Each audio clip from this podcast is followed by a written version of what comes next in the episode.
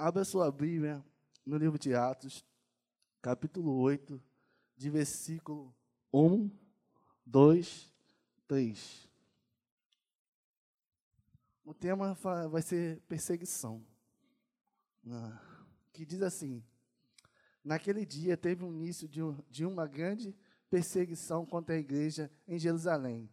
Todos os, exceto os apóstolos, foram dispersos pelas regiões da Judéia e da Samaria. E alguns homens piedosos sepultavam Estevão e fizeram um grande, grande lamentação por ele. Saulo, porém, queria destruir a igreja, indo de casa em casa, arrastava homens, mulheres e lançando-os na prisão. Amados irmãos, é, ao ler esse capítulo 8, para entender essa perseguição, a gente vai no capítulo 6. Porque houve-se um problema na igreja. E toda a igreja tem problema, né, pastor Carlos? Se falasse todo o problema que a gente passa, cada cidadão entra naquele gabinete, eu acho que o senhor nem dormiria, né? Né, pastor Saulo? Então, houve-se um problema. E para se resolver o problema que era cuidar das viúvas e dos necessitados, Pedro então faz, faz uma reunião, convoca homens tementes, homens com sabedoria e cheio de unção. E param diante deles sete homens. Um deles é Estevão. O interessante é que Pedro, é, a característica teria que ter, teria que ter sabedoria e ter Espírito Santo, batizado com o Espírito Santo. Mas Estevão vai além das características que Pedro queria. Número um, Estevão era, tinha sabedoria. Número dois, Estevão tinha Espírito Santo. Terceiro, terceiro, Estevão era cheio do Espírito Santo. Quarto, Estevão tinha autoridade. Quinto, fazia prodígios e maravilhas. O sexto, era corajoso.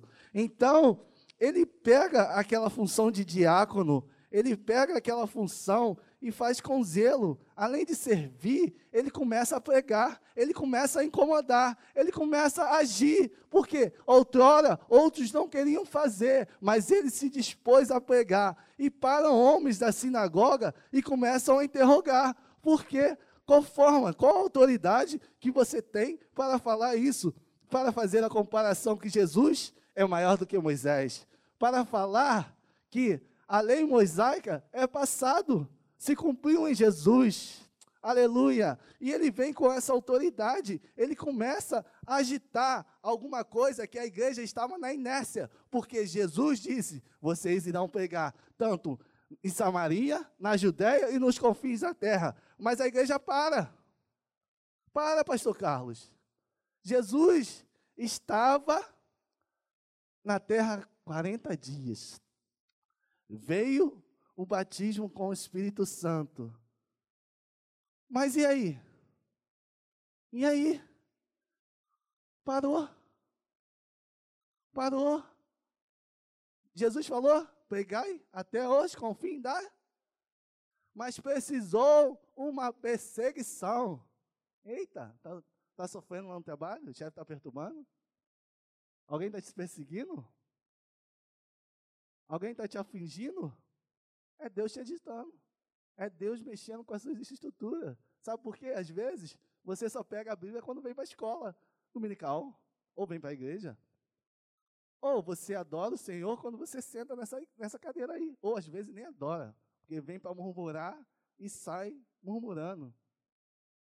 Então, precisou de uma perseguição. Se está passando por luta, dificuldade, é porque Deus quer mudar algo na sua vida. Deus quer mudar algo nas nossas vidas. Foi preciso um jovem cheio de autoridade, cheio do Espírito Santo, falar, falar, pregar e ter ousadia. Porque falar é mole, mas ser ousado e falar para aquelas pessoas certas é ter ousadia. E naquele momento que ele tem essa ousadia, começa a encarar, começa a falar que Jesus é maior do que Moisés. aleluia. Quando ele começa a se fazer, além de falar isso, além de pregar, ele fazia sinais e maravilhas. Ele era mais do que um diácono. Eita, pastor Saulo, pensou um diácono desse na tua igreja? Às vezes nem precisa nem pregar mais. Às vezes a gente precisa ser ousado. A gente tem que querer paz. Mas não basta só vir à igreja, não basta só sentar na igreja, não basta só ler. Necessitamos adorar mais. A gente vê aqui, ó, janela 10 por 40. Eles, eles trocam folhas em cavernas. Eles escondem a Bíblia. E nós, tem gente aí que tem 10 Bíblias, estudo, Bíblia de estudo, Thompson, é, Almeida, todas. Às vezes nem lê. E eles trocam folhas. E nesse momento, quando ele é, chega na sinagoga, e um do, dos assuntos que eu li é que quando você está na argumentação, quando você sabe que você está vencendo aquela argumentação, é quando a pessoa te agride. E Estevão, com toda a autoridade, começa a falar, começa a pregar, começa a destrinchar a Bíblia. E eles, o que eles fazem? Criam falsas testemunhas. O teu inimigo, ele tenta te calar, inventando história, inventando história, inventando história, para você parar a sua caminhada, para você se entristecer, para você perder a fé.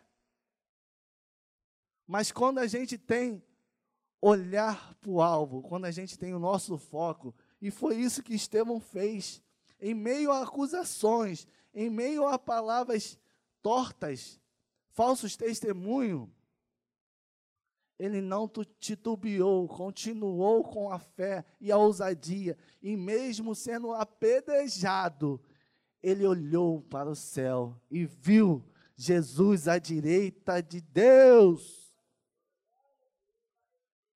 Às vezes a perseguição dói, a calúnia dói, a difamação dói, chamar de falso crente dói, chamar de herege dói. Mas quem nos justifica é o Senhor Jesus. Não adianta lutar com o nosso braço, não. E naquele momento, quando ele vê, interessante que os que julgam, os que tentam apedrejá-lo, falam que a face dele parecia de um anjo. Eita, quando você está cheio, quando você está cheio, até o inimigo reconhece a presença de Deus na sua vida. Não precisa você argumentar, não precisa você falar. Quando você tem a presença de Deus, até os teus inimigos, eles provam a existência de Deus na sua vida. E foi assim na vida de Estevão, sendo apedrejado. Então aí começa tudo. Porque quando morre Estevão, começa a perseguição, porque estava tudo fácil, estava tudo favorável, estava tudo tranquilo. Porque Estava tudo tranquilo. A gente, vamos ficar aqui, vamos pegar aqui, vamos ver aqui. Mas aí quando começa a perseguição, é, essa perseguição já começa uma perseguição física. Por quê? Física.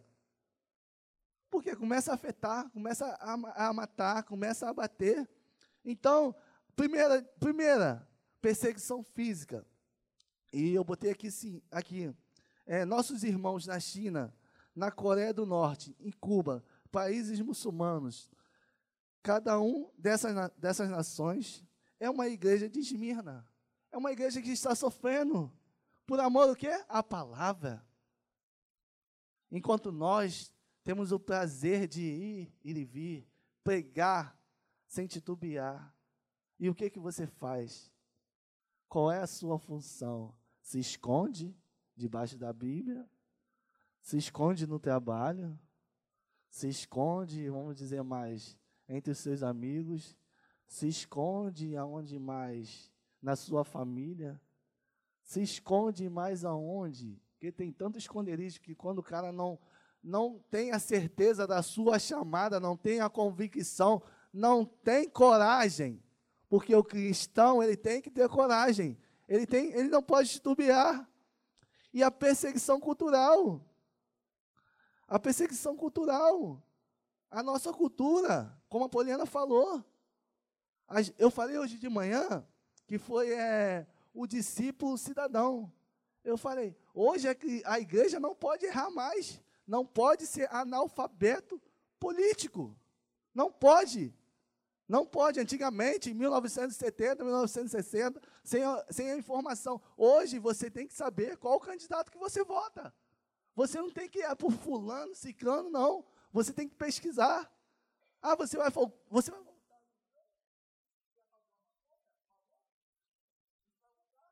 Quais são os seus princípios? O seu caráter? Quais são os seus caráteres? Aí você vai votar por 50 reais, 100 reais. E aí? Aonde está a palavra? Aonde você vem todo dia falar que ama Jesus? Se você é a favor do aborto, se você é a favor da maconha. Hein?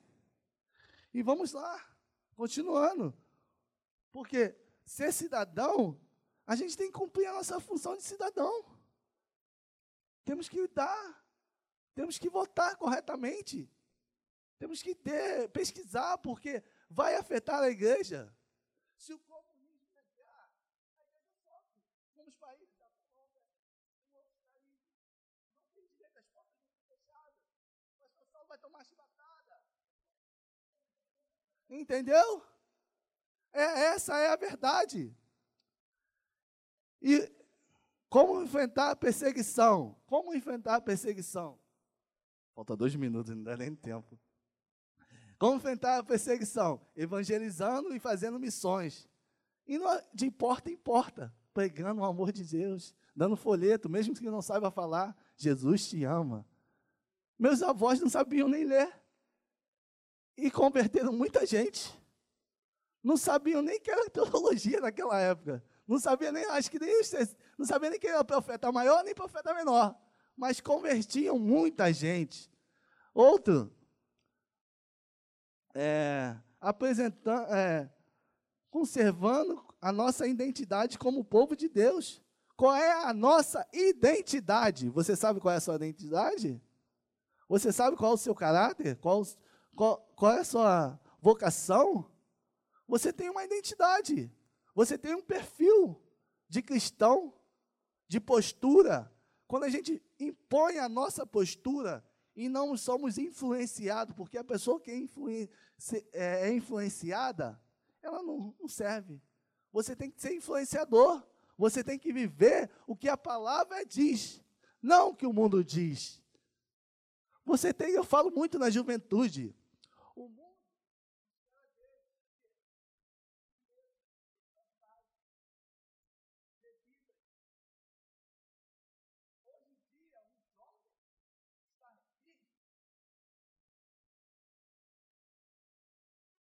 eu falo também para os jovens cristãos.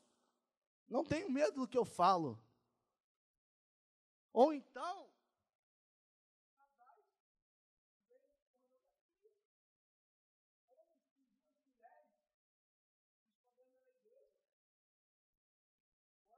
esconder do pastor, mas de Deus não se esconde. Meus irmãos, se a palavra não te trazer metonóia, metonóia, meton, ai, Deus, tiver mudança de vida, não é pregação. Se Cristo não entra na sua vida verdadeiramente, você vive de capa. Então, a hora já se foi. Essas são as minhas palavras. Eu agradeço em nome de Jesus. Amém.